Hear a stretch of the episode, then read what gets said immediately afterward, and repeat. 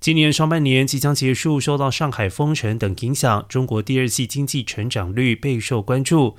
经济专家预估在百分之一到百分之二之间。中航证券首席经济学家董中云表示，六月商品房销售出现明显回暖，有望加快推动内需的修复。而随着稳增长政策的不断落地，第二季经济呈现先下后上的运行格局。预计 GDP 增速在百分之二以下，而上半年 GDP 增速有可能在百分之三左右。来展望下半年经济发展，专家认为基础建设投资是促进经济的重要手段，水利基础建设将是可能的方向。